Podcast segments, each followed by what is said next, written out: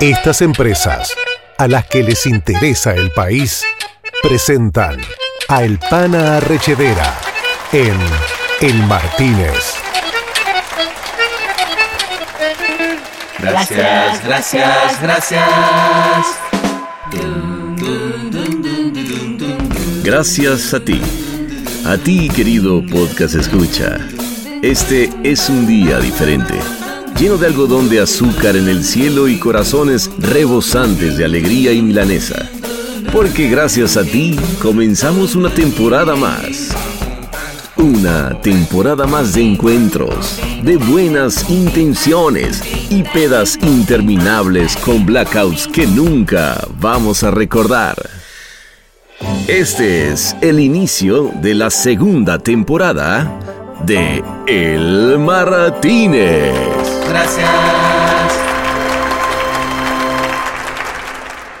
Elmartinez.net, un podcast retro del futuro. Un futuro prometedor que dice, no le dice, y que vengo y que le digo, y que viene y que me dice, no, ya no me dijo nada. El Martínez, el podcast con el récord Guinness de más autopromocionales del mundo y con más menciones de marca por segundo al cuadrado. Ahí va otra.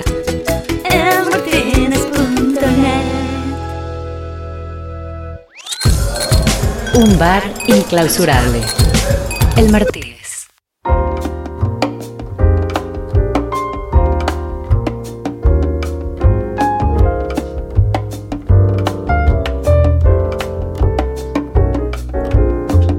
La noche anterior, François renunció. Sí, señor. Y es que decidió que tenía que irse a vivir a Costa Rica, ¿pueden creer? Con una tica que conoció en Tinder y eso, bueno, hay que entenderlo y respetarlo.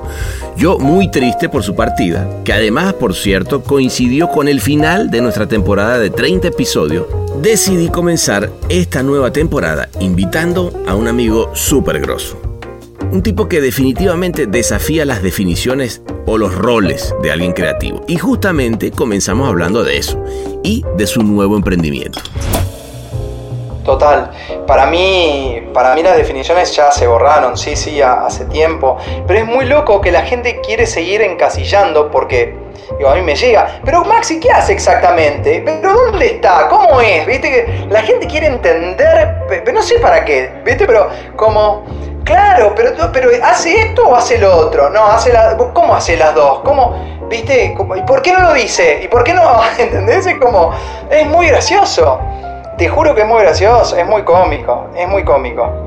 Oxygen es, una plataforma tecnológica de educación que produce y comercializa contenido de celebridades del mundo del deporte tradicional y de los deportes electrónicos. Él fue rankeado por Forbes y Creativity como uno de los creativos top del mundo, después de encabezar la creatividad de agencias como Santo, Sachi Europa y la icónica del campo Sachi Sachi. Y en ese periplo se ha ganado todos los premios internacionales que existen y un total de, oigan esto, 42 Grand Prix, incluyendo el EFI 2020 por I Love You Hater de Sprite. Era entonces interesante saber qué opinaba precisamente de lo que han hecho los premios en nuestra industria. Así como reconozco que hicieron muy bien, también le hicieron muy mal, muy mal, muy mal al punto de que eh, lo que estamos viendo hoy de, de, de, grandes agencias que no les está yendo bien, también es porque dedicaron mucha de su estructura y muchas de sus horas y mucho de, de su pensamiento a trabajar para algo que, que, era ficticio, que era ficticio, que no, que no resolvían, y voy más allá del fake o no fake, me chupa un huevo si es falso o no falso, no me importa, la verdad. Lo que sí me importa es en dónde estamos poniendo el foco. Esa noche hablamos de la importancia de la provocación hoy en día y cómo ha ido cambiando todo este concepto. Y el provocar, me parece que es, parte de esto, no está sucediendo más. No, no, no, no vale provocar o no está, no está permitido provocar. Con esto que hablábamos de que el, del, el politeness, el, el, ser, polite, ser polite. Luego bueno, nos pusimos a hablar de lo que pasa cuando ponemos las responsabilidades antes que la búsqueda de buenas ideas. sí, me comí algunos garrones, ¿eh? Donde siendo un poco más grande dije, no, pará, tengo que ser muy responsable. De hecho, no pasó hace mucho, mucho, mucho. Tengo que ser responsable, tengo que, tengo que trabajar para esta cuenta que nos paga una fortuna de plata. Y, y sí, me terminó cambiando, no era yo, no, no, no.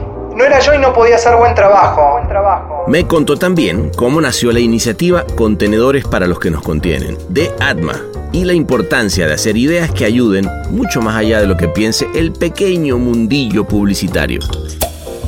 Lo primero que le dije a, Marcelo, que después todos los chicos estaban de acuerdo, es, acá no estamos, no estamos vendiendo ADMA y no nos estamos vendiendo nosotros, porque obviamente recibí un llamado de, eh, de, gente a la que aprecio mucho diciéndome, pero ¿qué hiciste? El craft de, el craft de eso, el craft de eso, o eh, te parecía a, a, ustedes cuatro hacer una idea así, es muy gracioso porque por primera vez nosotros no nos pusimos en el centro de la escena, no pensamos esto para decir, mira qué gran idea que hicimos. Obviamente no pienso que es una gran idea y obviamente pienso que está hecha como se pudo hacer eso, obviamente, pero es una idea que sirvió mucho, que les servía mucho a los médicos, que está ayudando, que les sirve a los médicos. Pasamos también por la efervescencia que han visto últimamente las agencias independientes en Argentina la pelotudez de que uno es mejor que otro, no. Y muchos de los que, muchos de los que estuvimos en grandes compañías no fue bárbaro porque estuvimos en grandes compañías que nos, en redes que nos ayudaron. Entonces, esa pelotudez de que no, las redes son todas una cagada, me parece cualquier cosa. Ahora, la agencia independiente es generalmente más flexible que, que una estructura muy grande, ¿no? Estamos hablando de cómo se mueve una, una agencia gigante eh, frente a la pandemia. la pandemia. Y claro que hablamos de nuestro tema recurrente de la primera temporada, que es el papel de las consultoras como competencia de las agencias de publicidad. Yo trabajé con consultoras muy interesantes que me dejaban un bibliorato gigante. Yo después no sabía qué carajo hacer con eso. ¿Entendés? Porque, porque en la teoría somos todos unos genios, en la teoría todo luce bien, los manifestos son espectaculares, pero cuando vos tenés que bajar eso a la realidad, la realidad es, me chupa un huevo la publicidad, pago por no verla, eh, decime qué vas a hacer, por qué vos sos mejor que el otro, decime, basta de boludeces, ¿viste? No me digas que... Concreto, concre en concreto, si te compro vos, ¿Qué es lo que gano y qué es lo que pierdo? ¿Por qué tenés este precio más alto? ¿Por qué no sos tan rico como el otro? ¿Por, ¿Entendés? Y esas preguntas, esas preguntas no se las hacen las consultoras. Las consultoras van como, vale, dale, ok. Me parece que igual sigo pensando que si una consultora realmente tuviera un departamento creativo fuerte y, realmente los, los dejaran, estuviera integrado, sería una bomba. Sería genial. Sería genial. Y terminamos hablando de su última experiencia en Santo y de la importancia de un cliente como Coca-Cola para estimular otro tema súper recurrente en nuestro podcast bar, que es la colaboración en la industria. No era tanto santo, era como una estructura en donde eh, me juntaba con gente, incluso gente de Publicis, ¿entendés? Porque todo lo que hicimos con Sprite lo hicimos con una mezcla de gente que había algunos de Publicis, había gente de medios de Starcom, había, o sea, y es, es ese ecosistema eh, fue muy impulsado por Coca-Cola. Coca-Cola tenía ya como clientes a esta gente y dijo, júntense, siéntense en la mesa a, a laburar. Y ahí yo vi otra forma de pensar y dije, bueno, para, esto es importante. No es una, algo lindo colaborar, me parece es algo necesario colaborar, pero... Y colaborar sobre todo con, con gente de diferentes especialidades. Ajá, ¿qué tal? Qué manera de iniciar nuestra temporada, chico. ¿eh? Despidiendo a François con tamaño invitado en este bar en verano eterno. Tenemos entonces un mixólogo personalizado esta noche que además detecta la necesidad alcohólica en sangre y los ingredientes para equilibrar tu pH. Así que déjate consentir. Recuéstate en tu camastro, estira tu manita y voilà. Ahora levanta tu vaso y brindemos al unísono, porque él es Maxi Itzkov. Sinvergüenzonas y sinvergüenzones. Bienvenidos al Martínez. Lo logramos, Maxi, querido. ¿Cómo estás? ¿Eh? Bien, muy bien. Estoy muy bien. Muy, muy bien encerrado estoy. Muy bien encerradito. Muy bien encerrado. Como estamos todos, pero... Pero te veo contento. Te veo cara de... Está todo bien. Yo siempre estoy contento. Muy, es muy difícil no estar con, que, me, encuentres eh, mal. Sí, muy difícil, muy difícil. No, soy, soy muy positivo. Muy positivo. Me encanta eso porque entonces quiere decir que la noche se viene sabrosa. este, amiga, ¿te parece que... A ver, Buenos Aires ahorita, ¿no? En Buenos Aires. sí, sí, sí. Te, agarró en Buenos Aires? Mira, me agarró me agarró eh, volviendo de Nueva York, justo volví de Nueva York el, 6 de marzo. Uf, menos mal. Y, fue como que la pandemia estaba yendo hacia ahí, yo me estaba volviendo en un vuelo a, Buenos Aires, así que zafé, zafé ahí nomás. te venía atrás, muy bien. Atrás venía, sí, sí, sí, sí. Bueno, entonces, si te parece, agarramos la tecnología Podcast 10.000 patentada del Martín y nos vamos ahorita a Canes. ¿Te late? Espectacular. Vámonos, carajo. Venga.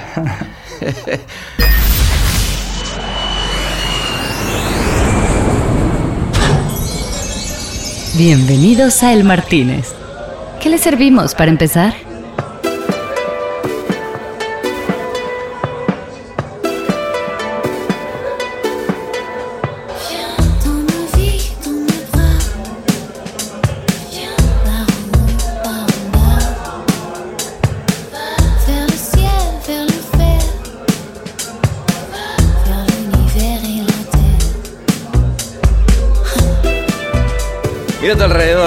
Tu alrededor, Maxi.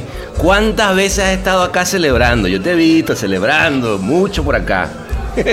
Eh, estuve, estuve celebrando, estuve, estuve celebrando y estuve llorando. Viste que pasás por. Es una montaña rusa de sentimientos. Claro. Eh, Canes. Eh, estás por. vas por todos lados, te lleva por lo bueno y por lo malo.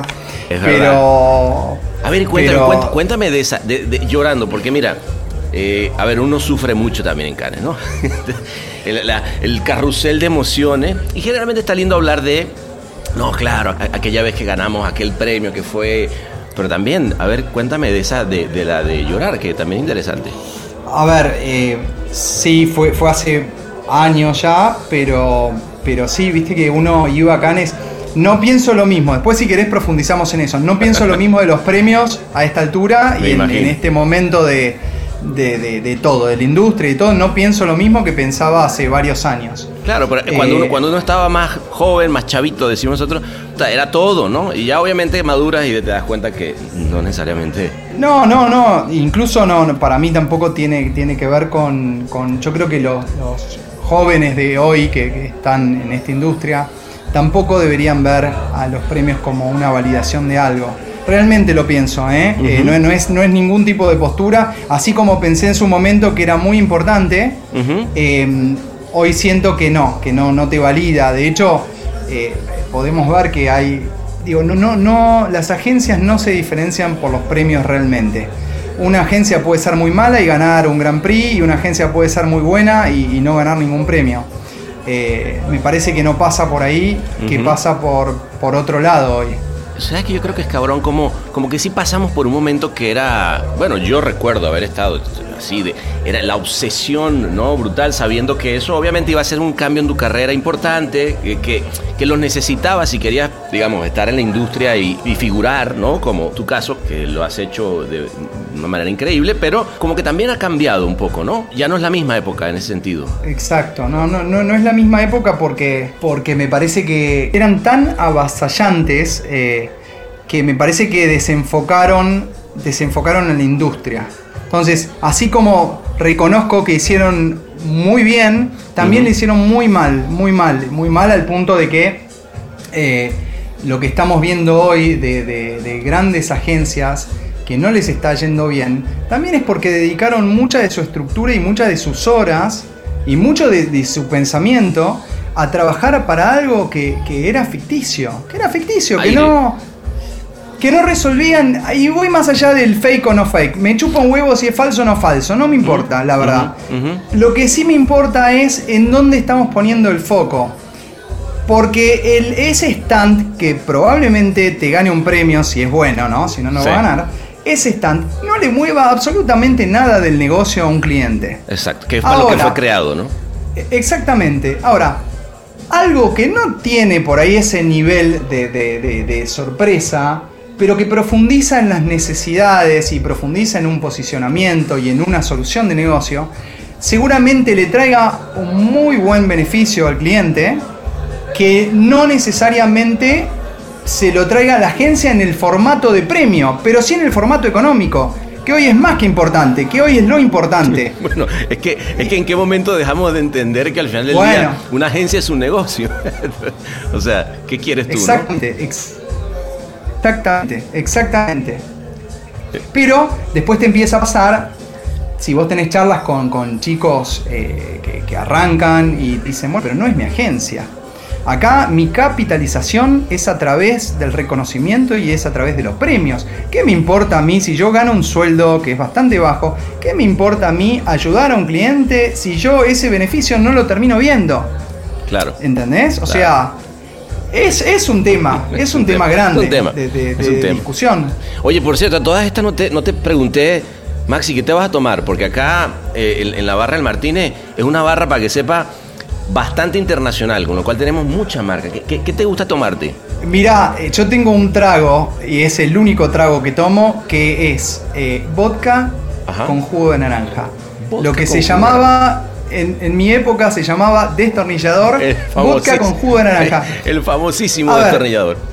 El destornillador, no tomo alcohol, tomo muy poco alcohol, pero Ajá. cuando tomo, tomo eso. Me Hoy, encanta. hoy vas a hacer ese paréntesis y vas a decir, te tomas un destornillador conmigo. ¿Te late? Exacto, Va que va. exacto. François, eh, ¿algún vodka particular? No, no puedo nombrar marcas, no me dejan nombrar marcas. Bueno, eh, François, ven, ven, ven, ven, Te pedí una marca que te va, te va a encantar. ¿Qué, qué pronunciación, no te tenía, ¿eh? No, no, no, ¿sabe cómo No se me da el francés? Se me da el francés. ¿Sabe qué? Este, sí, oui.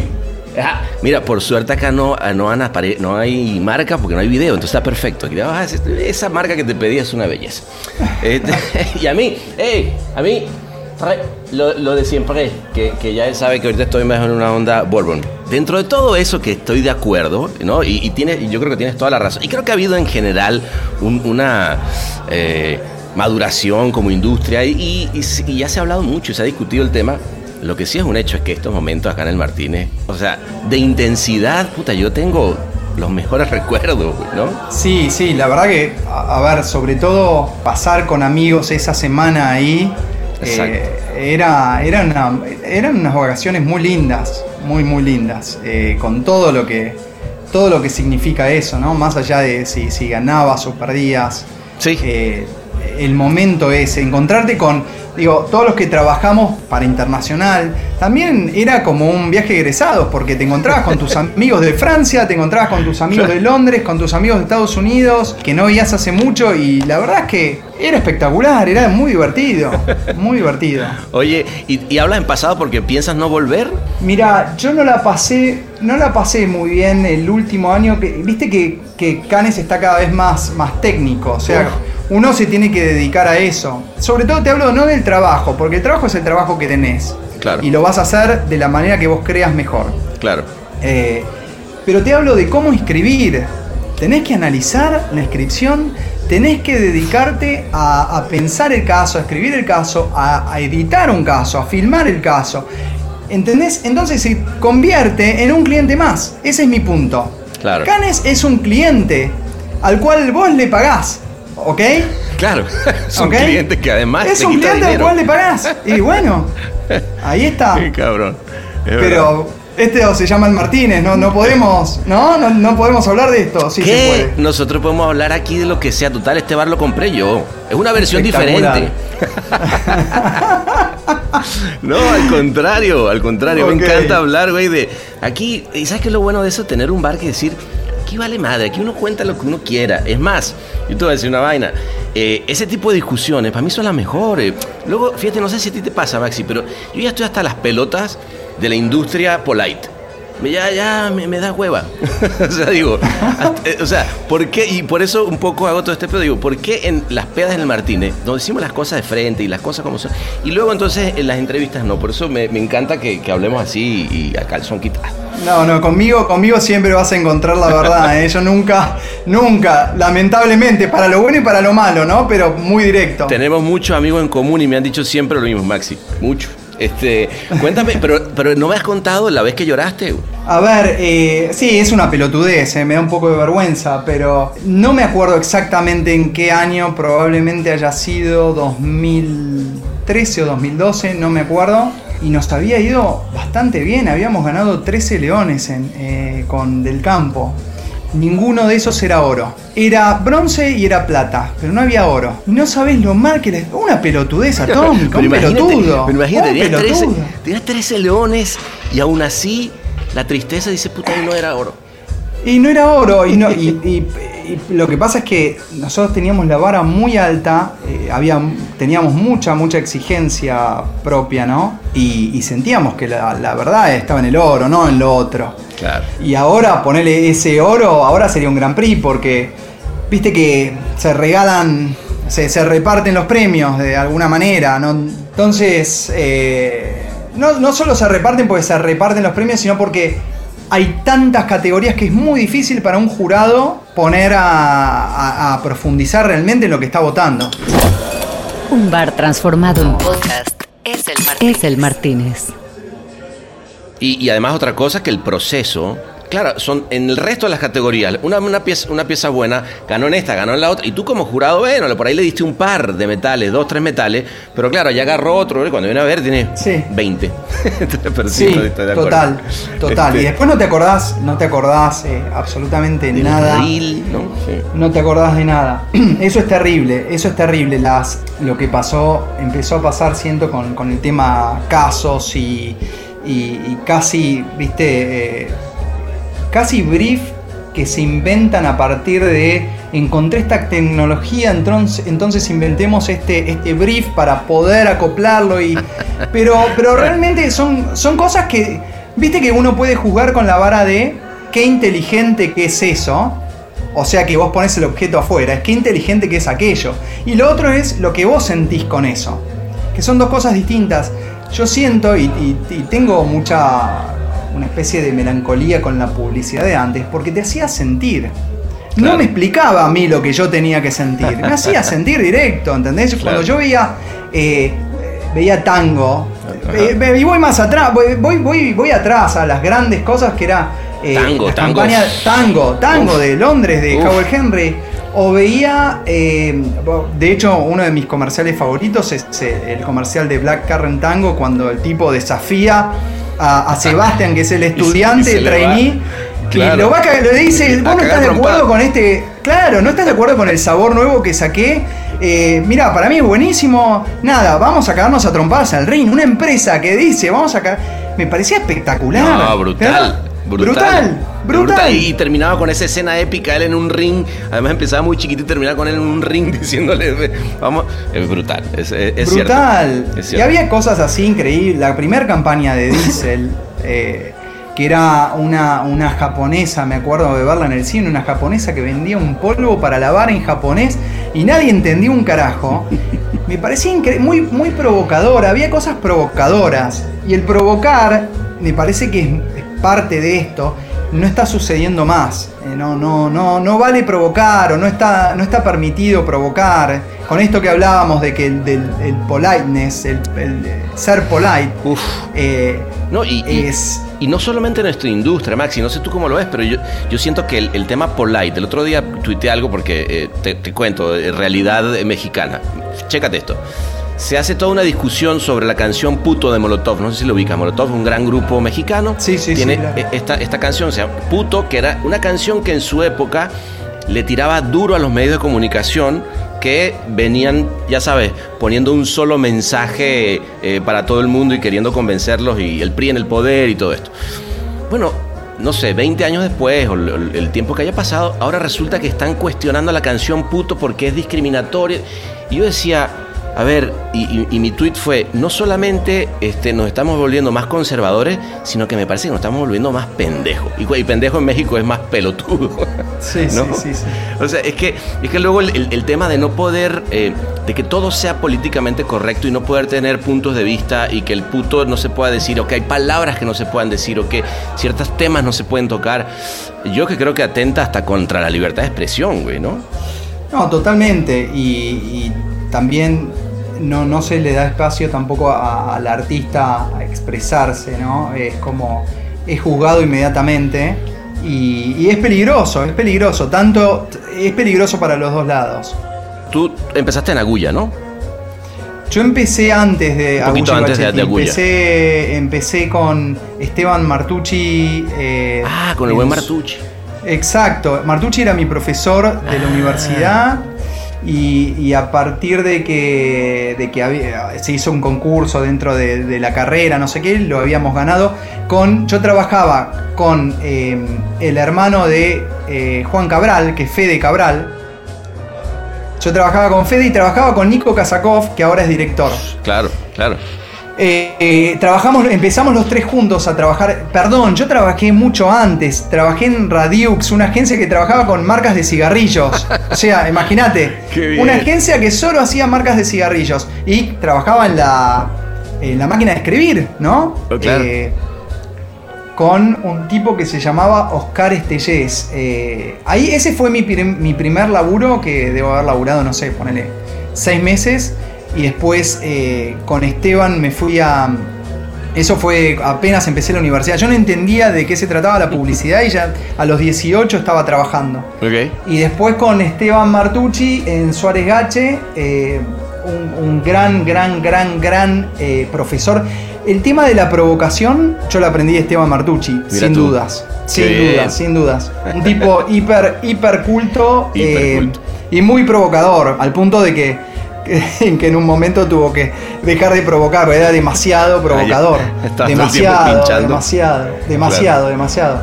Pero un genio. Y, y bueno, de ahí ya Agulli Bachetti, sí. Agulli Bachetti varios años. Que, que yo Eh, te, te- iba a hablar justo de ese caso porque yo desde afuera fue, fue, fue una de las grandes, no sé, creo que obviamente además los creativos que salieron de ahí son, bueno, eh, entre ellos tú, pero, pero de una generación y sobre todo una cantidad de, de- mensajes, ¿no? Este, Santi Chaumont, por ejemplo, que es gran amigo, también estuvo ahí. Y yo tuve la, la fortuna de conocer algún día a, a Carlitos Bachetti y a Ramiro Agulla en, en el DF. Y las historias que habían detrás de un emprendimiento eran brutales y creo que eso también está interesante y te lo quería preguntar ahora que, que- que tú ya emprendiste, ¿no? Porque ahora estás emprendiendo. eh, como que, a ver si te pasa lo mismo, ¿no te sacaste un cierto, una mochila de encima, este, desde el punto de vista, eh, justamente de esto que estamos hablando, de poder hacer las cosas que quieres, de, de no necesariamente estar tan pendiente de, de los premios, de poner tu, imprimirle tu sello a lo que tú haces? No, esta respuesta es súper personal lo que te voy a decir. A ver. No, no me saqué nada de encima porque nunca y afortunadamente, afortunadamente en mi vida no tuve que hacer fuerza por cosas que no, no creía. Perfecto. Eh, Coño, qué buena. hice- Qué bueno, qué bueno que tuviste esa, esa fortuna. Bueno, esa fortuna y creo que tiene que ver algo con, con- contigo mismo, que eres de una manera. Sí, ¿no? sí, sí, sí, sí, sí, sí. Eh, de hecho, puse mis reglas en muchos de los lugares y siendo muy chico. Eh, Ah, como estando en una agencia, decir, no voy a trabajar con este director creativo, voy a trabajar con este. Bien. Eh, o ¿Y cómo te fue con eso? me fue bien, me, me fue- mira, te voy a decir la verdad, me fue muy bien con eso, con poner las reglas porque cuando uno pone las reglas, en realidad es una mejor versión de uno y si uno es una me- mejor versión, yo creo que puede rendir más, ¿sí? Puede rendir mucho mejor. Ahora, sí, me comí algunos garrones, ¿eh? Donde siendo un poco más grande dije, no, pará, tengo que ser muy responsable. De hecho, no pasó hace mucho, mucho, mucho. Tengo que ser responsable, tengo que tengo que trabajar para esta cuenta que nos paga una fortuna de plata. Mm. Y, y sí, me terminó cambiando, no era yo, no, no, no, no era yo y no podía hacer buen trabajo. Eh, nada, lo hice por una cuestión de responsabilidad. No me fue bien, me, me tuve que correr de eso y dejar de hacerlo en algún momento porque dije no es, no es lo que vine a hacer, no estoy contento. Mm. eh, y ahí me empezó a ir bien de nuevo. Entonces, eh, fue un testeo. Eh, Creo que es la única vez que hice algo que no quería hacer. Ok. Y, Eh. y, y, y cuando lo hiciste, eso que no querías hacer, que según tú era lo que había que hacer, pues te diste cuenta que el resultado no, pues, era muy diferente a lo No que era habías bueno hecho para nadie, no era bueno para mí, no era bueno para el Claro. cliente, porque sabía que yo no lo estaba haciendo convencido de, de lo que había que hacer, ¿viste? Claro. No, estaba, no estaba ahí. ¿Y, y qué tal ese, peli- ese periplo, güey? Porque yo, yo me imagino, digo, ahora tienes, tienes una, tengo una hija, ¿no? De cinco años, con- en, en Buenos Aires. En Madrid, en Ah, Madrid. en Madrid. Eh, Justo te iba a preguntar, porque veo que hiciste un periplo enorme para volver a, la, a la tierra, ¿no? Yo fui, sí, fui. Mi vida estuve, estuve yendo y viniendo de Argentina. Eh, Argentina no es un lugar muy, muy, donde me sienta muy cómodo, la verdad. Por eso también siempre traté de, de trabajar para, para cosas, para cuentas internacionales para poder salir de acá. Ok. Eh, me, me- me hace muy bien salir de Argentina. Eh, estar ocasionalmente está bien. Ajá. Está bueno cuando tenés familia, pero eh, no hay nada que, que me guste de Argentina, sinceramente. Ok. Eh, ni sus costumbres, ni su idio- idiosincrasia, nada, nada me cierra. Pero más allá de eso, yo fui a España en el 2000, la primera vez en el 2002 a 2006 y volví a ir de 2014 a 2016. Ujú. Eh, en esos dos periplos, en el primero conocí a mi mujer y en el segundo tuve a mi hija. Yo la- a mi mujer la conocí en Madrid. Ella es española entonces. No, es Ah, argentina. ah, mira. Es argentina. Es argentina. Eh, Pero se conocieron allá. Pero la conocí ahí. La conocí ahí. O sea que hay algo muy fuerte con, con Madrid, con España. Me encanta. Tengo muchísimos amigos. Yo aterrizo en España y siento que vuelvo a respirar. Así como en Argentina te- te- tenés que estar todo el tiempo mirando para los costados, conteniendo la respiración, viendo dónde te van a cagar. Llego a Madrid y me libero. Es como que puedo caminar tranquilo, ¿entendés? Es Claro. como. eh, me encanta, me Qué lindo. encanta y eh, me encanta. Pero fíjate, yo, yo siempre he creído que uno nace, güey, y, y puede encontrar su lugar en el mundo cualquiera que ese sea, ¿no? Ahora, sí es cierto, yo sí he visto que lo- con los argentinos particularmente, si hay una cosa que los llama mucho de vuelta siempre, ¿no? El Martínez, distancia y categoría en podcast como nunca lo habías visto. Ni olvido. Sí, sí, sí, sí. Eh, La verdad es que estando afuera, hay, no te voy a decir que no, extrañabas mucho, se extrañan los amigos, a, la familia, eh, la verdad es que los, extra- los extrañabas mucho. Eh, después te empieza a pasar que también hay algo, hay algo en Argentina que esto de, de- estar incómodo todo el tiempo hace que seas muy curioso y, eh, y hace que estés buscando, estás, en búsqueda. En Argentina no estás cómodo y esa incomodidad yo creo que te, te, te genera creatividad, esa, esa especie de... Porque tenés que ser creativo para sobrevivir, básicamente. Entonces... eh, Te la rebusca eh, porque te la rebusca, ¿bien? Tenés- claro, estás obligado. Mientras que estás por ahí, y me pasó estando en España, estás mucho más cómodo porque la vida es espectacular, porque no sentís eso. Entonces, uno dice, bueno, pará, pero ¿por qué me tengo que encerrar a trabajar 24 horas? Yo trabajo mucho, me gusta mucho trabajar, me encanta, disfruto mucho el trabajo, no lo sufro para nada. Eh, y en España me pasaba que, que esas horas que, que trabajaba de más, veía, claro, veía a todos que se iban o a la playa o a la piscina o, eh, y daban vueltas. Yo decía, yo encerrado acá. Y en algún momento te cuestionás y decís, pará, pero ¿por qué? Eh, te empezás a cuestionar, viste que en España eh, no es que eh, trabajar. Trabajar es un, un medio para, Para- para- para, claro, vivir. claro. No es el trabajo el último fin. Para el mí el trabajo es el, es el fin, ¿entendés? Entonces también digo, Es que a, mí, a me encanta. Desde el momento que tienes un país que puede cerrar en agosto y decir, y, o, o tengo mi hora de siesta, no, y aquí nada me jode, pues hay, hay un, hay un, nada, creo que desde donde nace el- el- la filosofía es diferente. Bueno, y, y también tiene que ver con cada quien, ¿no? Yo también soy bastante work- workaholic. Y, pero, pero te lo decía porque justo ahora que hablas de, de relación Argentina-España, luego he visto eh, Hernán Casiari, por ejemplo, el, el escritor, eh, cuando eh, habla sobre su hija, ¿no? Que es española, pero el, pero el cómo lo llama, la, la- a mí eso me parece fascinante, sí, como esa relación fuerte que hay, ¿no? Este, y, y además ahora tú estás clavadísimo, eh, a ver, eso me quería que me contara. Háblame de Oxygen, porque por más que, que he intentado descifrar, entiendo que tienes una, una compañía que se encarga de e-learning para deportistas, Sí. lo cual ya es interesante, es un gran nicho, sports. Sí.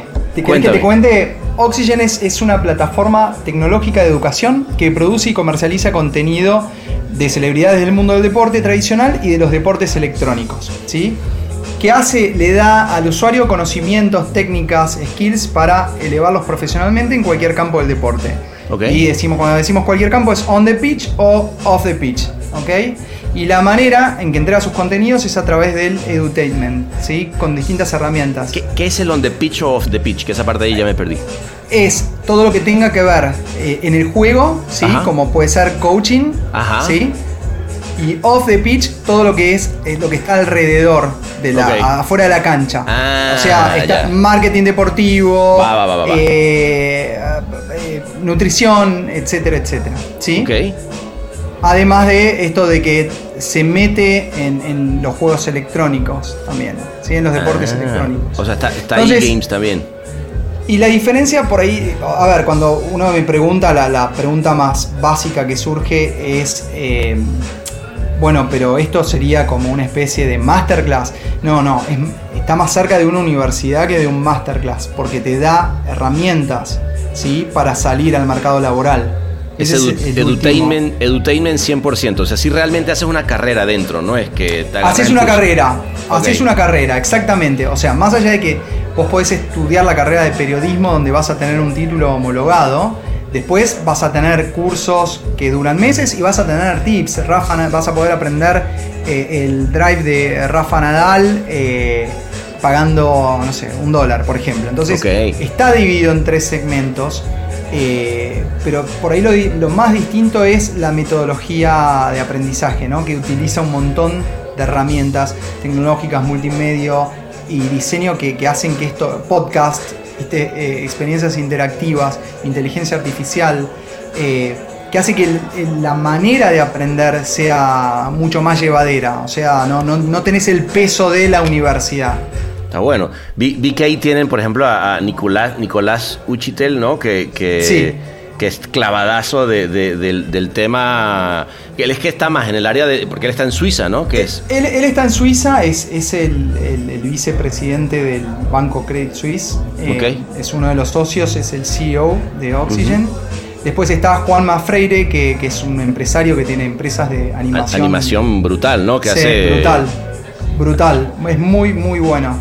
Eh, y es el Chief Content Officer. Y después Ajá. está eh, el ex eh, campeón del mundo de, de Argentina, Jorge Valdano, que es. eh, Ah, Valdano, maestro Valdano. Valdano.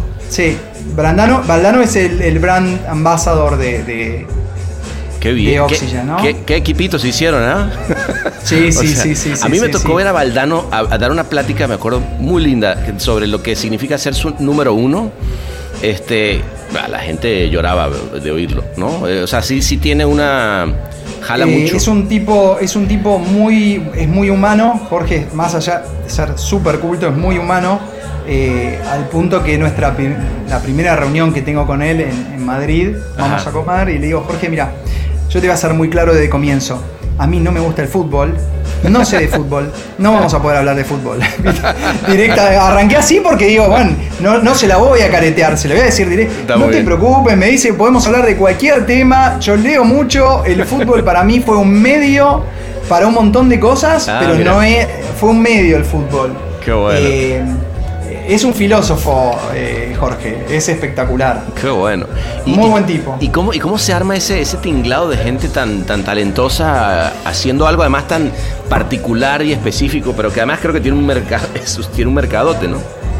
Sí, sí, bueno, justamente el, el- el negocio parte de eso, ¿no? De un análisis de mercado, de una, eh, una necesidad de, de estudio que no, no se estaba satisfaciendo. Entonces, eh, había ahí un, un hueco para hacer algo. Entonces, ¿cómo surge? Mira, es muy loco cómo surge. Yo lo conté en una charla en México hace, hace un tiempo que Sí. yo estaba en México cuando surge todo esto. Estaba, estaba filmando una cosa para Danone México. Y mientras el director gritaba, ¡Más yogur! ¡Más yogur! ¡Cereales! cereal, ¡Almendras! ¡Tiren almendras! ¡Más almendras, carajo! Mientras estaba. te juro, con un micrófono estaba Guata, No. un, un director Guata, espectacular. Que se emociona, ¿viste? Está, está como relatando un partido de fútbol. Con el yogur. Sí, está el- con el yogur, ¿entendés? Y- claro, yo lo miraba al cliente y al cliente se le caía la baba. ¿Qué tipo? Yo hubiese subido, para mí el comercial era Guata dirigiendo el comercial. Ese era el, el- el comercial. De hecho, lo tengo grabado, se lo voy a mandar para que lo, lo pauten. La pasión por el yogurt. La pasión por el yogur, pero al mango. Bueno, y, me suena el teléfono y era Juanma Freire. Me dice, hola Maxi, bla, bla, bla. Eh, eh, no nos conocemos, eh, pero bueno, yo te sigo. Yo tengo estas empresas de animación, bla, bla, bla. Me gustaría charlar con vos. Él estaba en Argentina. Le digo, estoy en México. Cuando, cuando vuelva, charlamos. Y, y volví y nos fuimos, fuimos a cenar, me acuerdo. Y, y me empieza a contar, me dice, mira, tengo esto en la cabeza. Que Mm. tiene que ver. La idea parte, la idea parte de él, ¿eh? Ok. Parte de él. Interesante. Eh, tengo esto en la cabeza, me dice. Lo que necesitaría es armar todo. Necesito armar el propósito, armar la marca, de qué se va a tratar, cómo se va a hacer, ta ta ta ta ta. Eh, ¿Qué te parece? Y la verdad es que me sorprendió bastante. Yo hacía, hacía mucho tiempo, hacía, te- hacía tres años, que estaba buscando salir un poco de la publicidad. Ok. Pero no porque, porque quiera salir por. eh, estaba buscando qué más se puede hacer. A mí me encanta la publicidad. Eh, pero estaba buscando otra cosa, otro tipo de, de- de desafío. Validísimo, ¿no? También en un momento de la vida que dices, pues, no, con inquietud creativa déjame aplicarlo en, en alguna otra industria.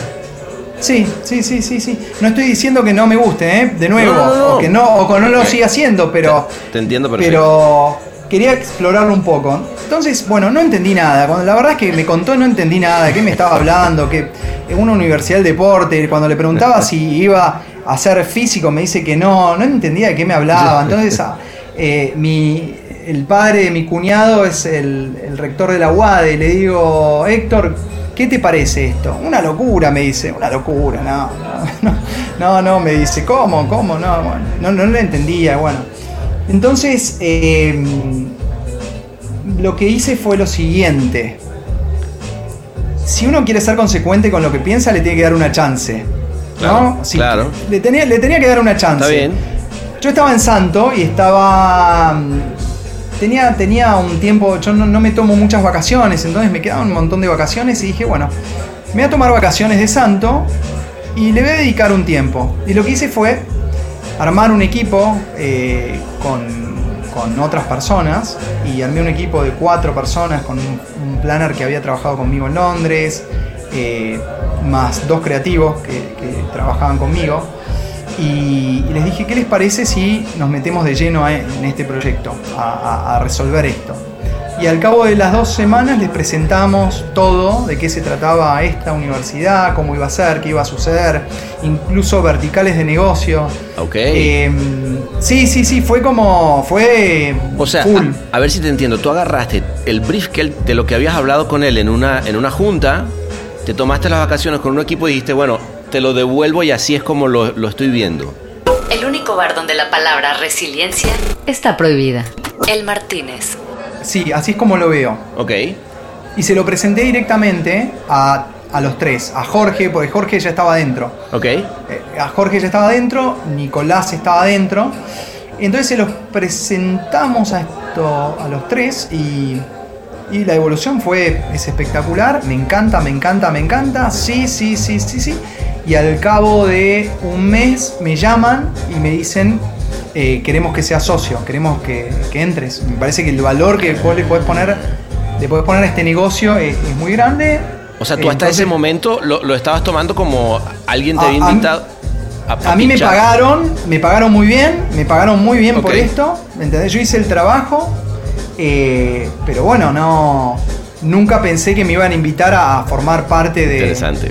Y bueno, y cuando, cuando me dijeron les dije, sí, por supuesto, sí, obvio. Eh, y ahí arrancamos, arrancamos fuerte a, a trabajar y en enero, en enero de este año, eh, en un momento ya no, no, no podía, no me, daba, no me daba el tiempo y tuve que, tuve que renunciar a Santo. Claro. Mira tú, Eh, qué, sí. qué, qué cambio, ¿no? Y te agarra, tú renuncias, no, perdón, renuncias en, en enero eh, y ahora recién, eh, justo empiezas, ¡pum! Cae momento de pandemia, pero al final del día todos están regados por el mundo, ¿no? Uno está en Suiza, Sí. otro en España, tú, tú en Argentina. Sí, estamos todos, sí, estamos todos por el mundo, trabajamos igual, más Claro. horas que antes, incluso Claro. porque al evitar el, el commuting, el traslado y todo esto, estás, viste, sos 24 horas, eh, estás 24 horas enfrente de una pantalla, entonces podés laburar. Eh, sin embargo, al irme de Santo también se, se me empezaron a llamar, ¿no? Clientes, marcas. ¿Qué haces? ¿Qué haces? ¿Qué haces? ¿Qué haces? ¿Qué estás haciendo? ¿Qué estás haciendo? ¡Qué loco! Y les cuento, bueno, estoy haciendo esto, bueno, pero yo quiero trabajar con vos. Bueno, le digo, ok, vamos a trabajar. Entonces, estoy también trabajando. Ah, también eh, No. Estoy trabajando. No sí, para, sí, Maxi, sí, no para. Vamos, uno para otro, uno para otro, está bien. Sí, ¿Sabes- sí, sí, estoy. es- es- por eso te digo que estoy realmente hasta las manos. Y vos lo, lo debes saber, viste, te decía, me- me- no encuentro hueco para, Sí, sí, pa- sí. para poder bajar un cambio y, tomarnos algo en el Martínez, ¿no? bueno, Eh, que por cierto, salud, chicos. Quitamos, mira, con este, este destornillador. Un vaso se te acabó. virtual. Se te, se te acabó este. Eh, François, dos más, do- tráete tres de una vez. Este. em, qué bien, güey, qué bien. La verdad que es interesante porque yo, justamente también estoy en un proceso personal de, ir entendiendo. eh, a ver qué, opinas, porque uno está acostumbrado a los eh, estos labels, ¿no? De, ¿Tú qué eres? No, pues yo tengo este Sí. título, cabrón. ¿Y tú qué eres? No, pues yo soy director de arte, yo soy redactor, yo, este, yo por ejemplo, fui muy mal director de arte que luego dijo, si no me convierto en copy me va a morir de hambre. Luego entonces, este, ya en algún momento cuando, viste cuando te pones esas descripciones en Twitter o en Facebook que ya no sabes qué poner, dice, no sé, comediante frustrado porque ya hice stand-up. O sea, eh, está bueno eso que al final del día te des la posibilidad de decir, bueno, y, estoy metido en el edutainment de, de deporte, pero sigo teniendo mi, mi expertise de construir una marca y ya, y ya como que las definiciones se van borrando, ¿no? Total. Para mí, para mí las definiciones ya se borraron, sí, sí, a- hace tiempo. Pero es muy loco que la gente quiere seguir encasillando porque Les encanta. digo, a mí me llega. Pero Maxi, ¿qué hace exactamente? ¿Pero dónde está? ¿Cómo es? ¿Viste que la gente quiere entender, pe- pero no sé Sí. para qué. Ponerle un título, Como, claro, pero, pero ¿hace esto o hace lo otro? No, hace la, ¿cómo hace las dos? ¿Cómo? ¿Viste? ¿Y por qué no lo dice? ¿Y por qué no? ¿Entendés? claro. Es como. Es muy gracioso. Es muy Te cómico. juro que es muy gracioso, es muy cómico, es muy cómico.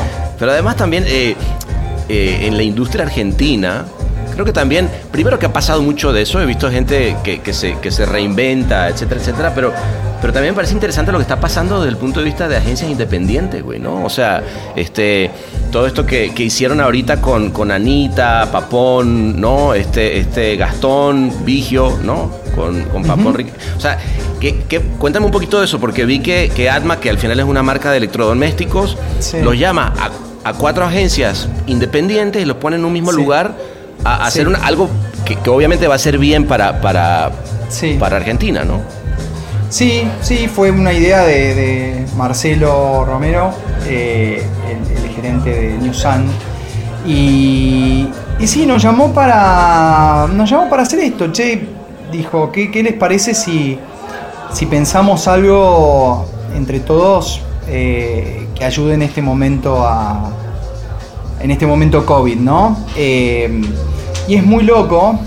Te, te puedo hablar de ese caso, es muy particular y también aprendí varias cosas. Eh, A ver. cuando nos juntamos, yo lo que le dije, lo primero que le dije a, a Marcelo, que después todos los chicos estaban de acuerdo, es acá no estamos, no estamos vendiendo Atma y no nos estamos vendiendo nosotros. Ok, es importante. ¿Y por qué digo esto? No nos estamos vendiendo nosotros. Porque obviamente recibí un llamado de, eh, de gente a la que aprecio mucho diciéndome, pero ¿qué hiciste?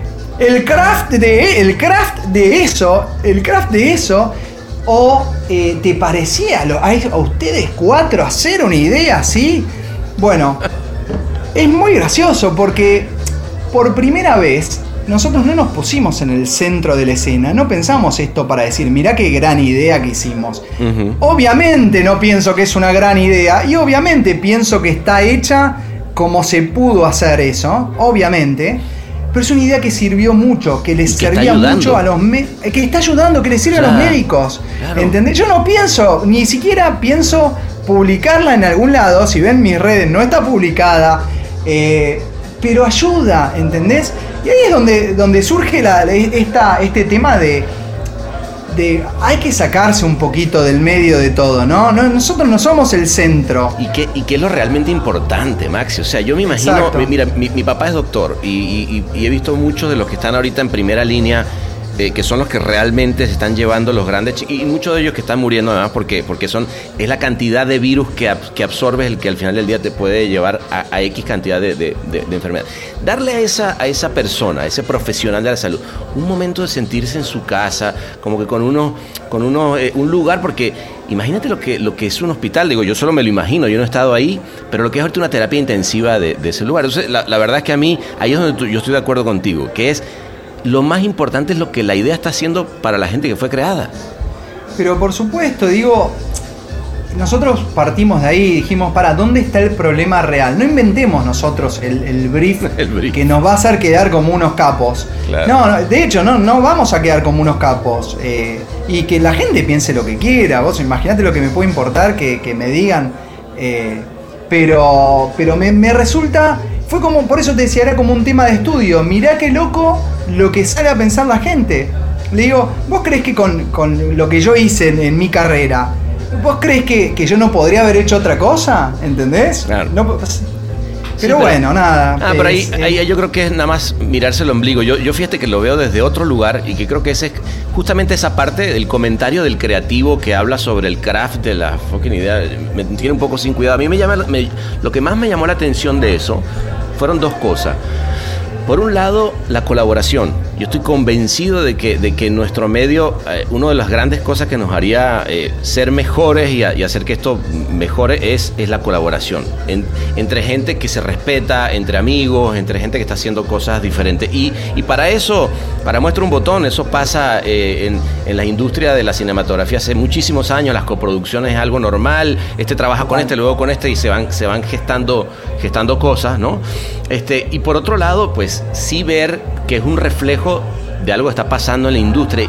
Y, y eso sí no, lo, lo he percibido, sé que por ahí hubo algo en, en Argentina donde, donde todos se juntaron, hicieron como un, eh, eh, un manifiesto de las, de las agencias independientes, recuerdo que se hizo pedo, eh, todo esto obviamente desde afuera, ¿no? A Sí. lo mejor tú me puedes contar un poquito mejor de, de qué es lo que está pasando con esa ebullición de, de agencias allá, ¿no? Independientes. Sí, sí, bueno, obviamente están, se está viendo que la estructura independiente no. Y digo, también para sacar de- tema de discusión independiente no independiente, para mí hay, hay muy buen talento eh, en la agencia independiente y hay muy mal talento en la agencia independiente y lo mismo sucede en las En redes, ¿no? claro, Eso. en todas- Entonces, partes. eh, la pelotudez de que uno es mejor que otro, no. Ah, no, no. Y muchos de los que muchos de los que estuvimos en grandes compañías nos fue bárbaro porque estuvimos en grandes compañías que nos en redes que nos ayudaron. Entonces, esa pelotudez de que no, las redes son todas una cagada, me parece cualquier cosa. Ahora, la realidad es que en el mundo de hoy vos tenés que tener mucha flexibilidad para poder responder. Y, y la agencia independiente es generalmente más flexible que, que una estructura muy grande, ¿no? Estamos hablando de cómo se mueve una, una agencia gigante eh, frente a la pandemia. Eh, cómo se mueve si los, los players que se tienen que sentar en la mesa eh, tienen que ser distintos al personal que vos tenés, porque cada proyecto implica, y, y ahí es donde yo veo que no es un- una, algo lindo colaborar, me parece es algo necesario colaborar. Pero- claro. y colaborar sobre todo con, con gente de diferentes especialidades. Yo en, en Santo, eh, en los últimos dos años, la verdad es que yo no era tanto santo, era como una estructura en donde eh, me juntaba con gente, incluso gente de Publicis, ¿entendés? Ajá. Porque Ah. todo lo que hicimos con Sprite, lo hicimos con una mezcla de gente que había algunos de Publicis, había gente de medios de Starcom, había. O sea, y es, es, ese ecosistema eh, fue impulsa- muy impulsado por Coca-Cola. Coca-Cola tenía ya como clientes a esta gente y dijo: júntense, siéntense en la mesa a, a laburar. Y ahí yo vi otra forma de pensar y dije, bueno, para, esto es importante. Además de ser interesante, es importante porque te permite hacer cosas que como agencia tradicional, con los perfiles de una agencia tradicional, no tenés. Y después sí, obvio que vos podés trabajar con... eh, también nos pasó, así como con Coca-Cola trabajamos reintegrados y estuvo bárbaro en, en la TAM, en Europa no me pasó lo mismo, porque Mm. estaba trabajando con eh, una agencia digital que ellos tenían en no sé dónde, la agencia de medios que tenían en otro lado y no sé qué. Y nunca se armó ese grupo que se sentaba en la mesa. Eh, entonces, yo creo que por eso te decía, está bueno la agencia que puede hacer un plug y unplug de las cosas según de qué se trate el proyecto. Atención. En el Martínez nos reservamos el derecho y el revés. Igual siempre es complicado, ¿no? Yo, yo- creo que es uno, digo, y, y, eh, al final del día creo que va a tener que ver con, con a medida que se vaya cambiando la, la reestructura de la agencia y la gente que entra, que esté más acostumbrada a, la- a la... Yo, a mí me encanta particularmente poder trabajar con otras agencias porque además no estamos acostumbrados. O sea, a nosotros nos pasó ahorita con, el, con este tema del COVID, por primera vez me, tocó ir presentar amigos que yo quería de toda la vida, ideas y poder todos discutir y tal, y eso es lo que no, que no existía. Pero también es algo con lo que los clientes luego padecen. O sea, yo he visto clientes que dicen, bueno, es que vamos a integrar, y es como que vamos todos juntos a que cada quien, puta, y se empiezan a, a- se empieza a armar un pedo dentro en, en esa Claro. mesa donde cada quien jala para su lado y que el budget no se quede en manos Bueno. de uno solo. Puta, es un pedo. Sí, bueno, depende, claro, no, no, no. A ver, si, si las agencias están ahí para, totalmente, tienen que estar la- claras las reglas de... Del las reglas juego, ¿no? económicas tienen que ser muy claras, sí, sí, sí, sí, sí.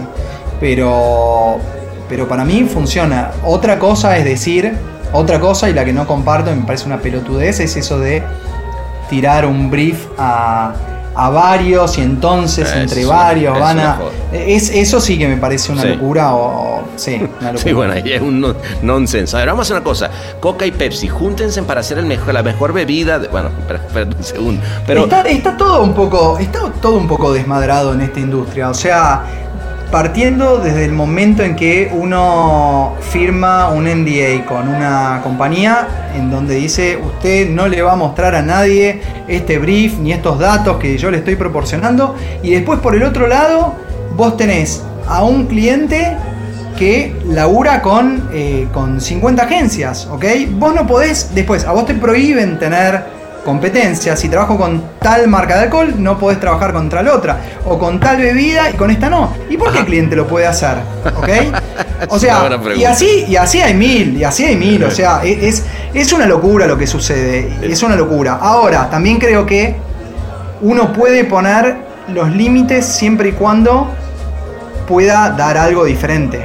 Porque a vos te los van a aceptar, te van a aceptar poner tus reglas, siempre y cuando vos tengas algo para entregar que otro, que no importa, que no pone reglas, le entregaría de cualquier manera. Claro, ¿no? est- estamos hablando del talento del equipo y, y del producto que pone en la mesa, que al final del día a eso se, se resume, ¿no? Este, la, la- cual. la- la competencia en este mundo de, de- de creatividad, ¿no? Para mí, eh, para mí es un gran momento, es un gran momento. Por eso yo digo, no es que yo salí porque me parecía que para mí es el mejor momento para las ideas, es el mejor momento por lejos.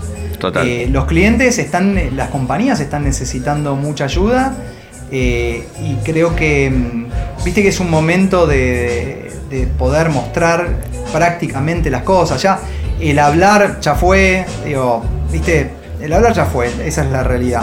Entonces, para vos poder demostrar algo, eh, y ahí viene el tema de las consultoras, ¿no? Que me pasó trabajar con varias compañías que decían, yo trabajé con consultoras muy interesantes que me dejaban un bibliorato gigante, y yo después no sabía qué carajo hacer con eso.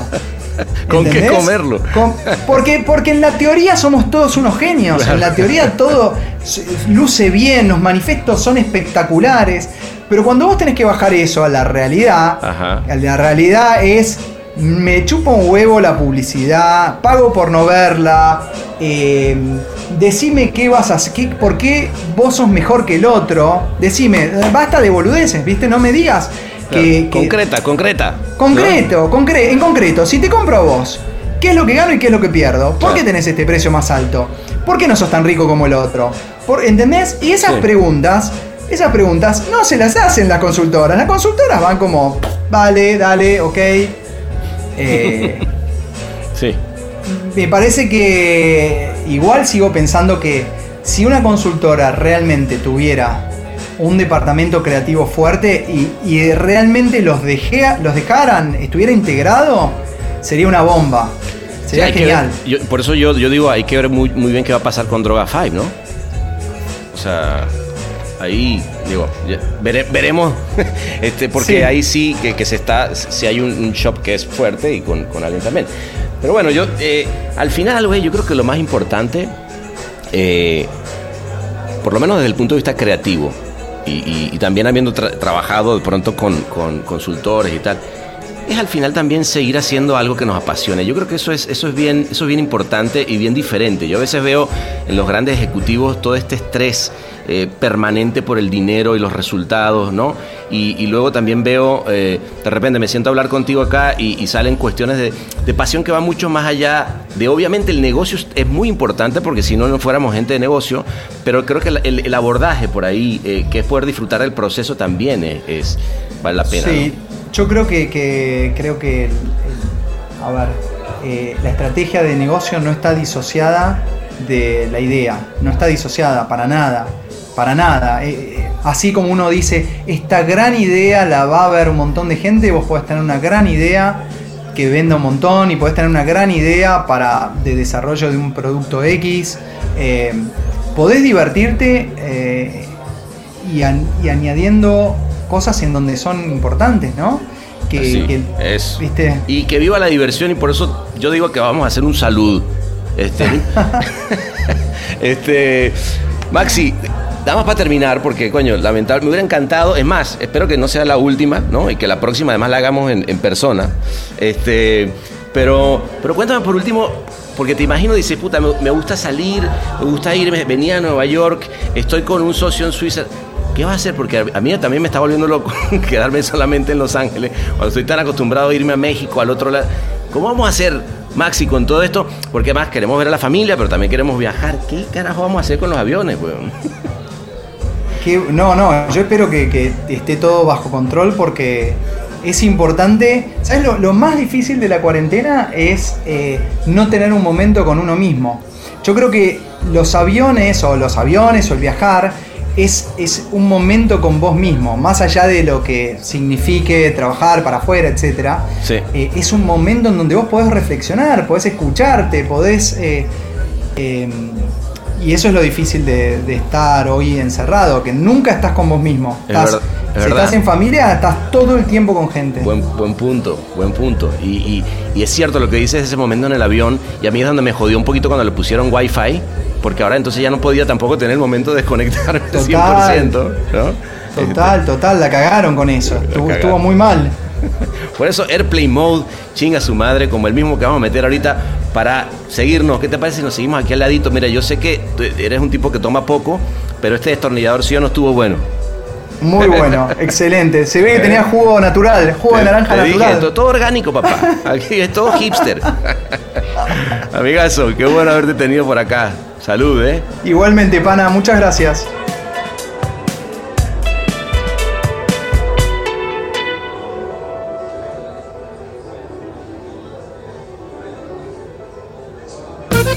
El Martínez, el único podcast con poder arranca grasa.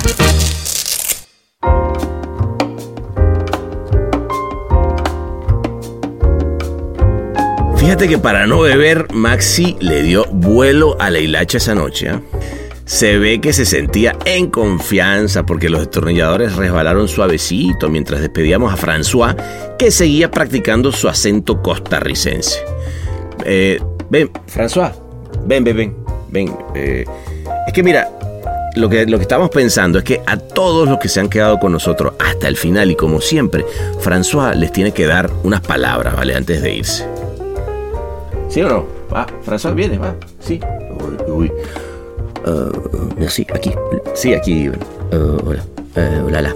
Um, eh, solo quiero decir que este año ha sido una hemorragia de placer poder compartir con, con todos y que, que eh, sí los voy a extrañar en, en- en San José, que que los llevo a, a- a todos en mi, en mi corazón. Ha sido... Eh, perdón, No, tranquilo, François. eh, una, una disculpa. eh, eh, Estoy eh, un poco emocionado, eh, pe- pero ha, ha sido una linda experiencia toda esta pr- primera temporada y, y- y los voy a querer siempre un montón. Pura vida, pura vida allá en Costa Rica tienen su casa. Bueno, bueno, bueno, François, gracias, gracias por esas palabras. Ve, mira, es que hay que decirle, ve, alma libre, busca el amor. Vuela, palomita, vuela. C'est la ville, Martínez.